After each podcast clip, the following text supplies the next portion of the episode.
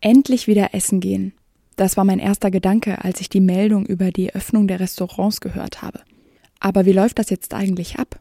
Mit den Öffnungen geht ein ganzer Katalog an Hygiene- und Sicherheitsmaßnahmen einher.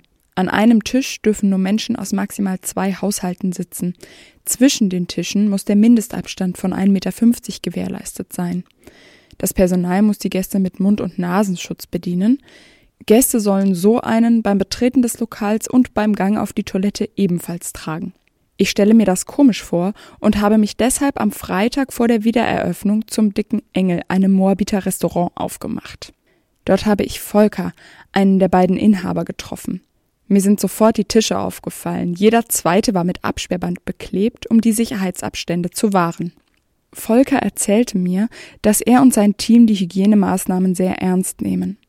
Beispielsweise müssten die Gäste beim Betreten des Lokals nicht nur einen Mundschutz tragen, sondern würden auch gebeten, an der Tür zu warten, bis man sie an die Tische weist. Ich frage mich, was passiert, wenn jemand für den Gang zur Toilette keinen Mundschutz dabei hat. Dann sind wir gerne bereit, Ihnen gegen einen kleinen Unkostenbeitrag bzw. gegen eine kleine Spende, wir haben hier Spendenbüchsen für karitative Zwecke, die wir äh, unter anderem auch für den öffentlichen Gang zur Toilette nutzen. Ähm, wir nennen das immer P for Charity. Dann können Sie sozusagen einen Mund-Nasenschutz bei uns käuflich erwerben und können dann unser Lokal auch betreten. Im dicken Engel ist man also bestens vorbereitet. Volker hat mir aber auch erzählt, dass es ihm schwer fällt, sich uneingeschränkt über die Wiedereröffnung zu freuen. Durch die Maßnahmen äh, der Kurzarbeiterregelung, durch die wirtschaftlichen äh, Verhältnisse bin ich sehr gespannt, wie lange die Gäste imstande sind, dauerhaft essen zu gehen. Ferner ähm, fehlt uns das Tourismusgeschäft, was mindestens 50 Prozent ausmacht. Und infolgedessen kann man also auch von unseren Stammgästen, die sich wahnsinnig freuen, dass wir wieder öffnen, leider nicht erwarten, dass sie uns jeden Tag äh, betreuen und unterstützen. Und wir warten mal ab.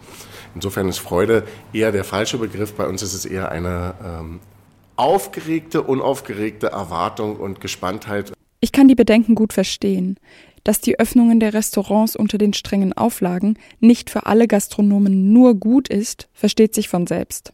Trotzdem wollte ich natürlich wissen, wie Volker und Angela, Inhaber und Inhaberin des Dicken Engels, den ersten Abend erlebt haben.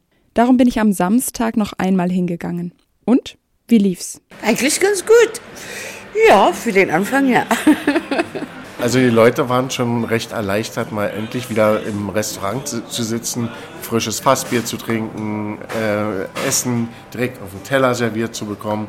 Natürlich war es ein bisschen schwierig mit dem, mit dem Mund-Nasenschutz und mit den Gummihandschuhen, aber ansonsten hat man schon gemerkt, dass die sich doch alle so ein bisschen gefreut haben. Aber es können noch ein bisschen mehr kommen. Also es war nur gestern ein, ein vorsichtiger Start. Wie die Situation sich für die Gastronomie in den nächsten Wochen weiterentwickelt, bleibt abzuwarten. Fest steht, ich für meinen Teil bin sehr froh, endlich wieder ins Restaurant zum Essen gehen zu können.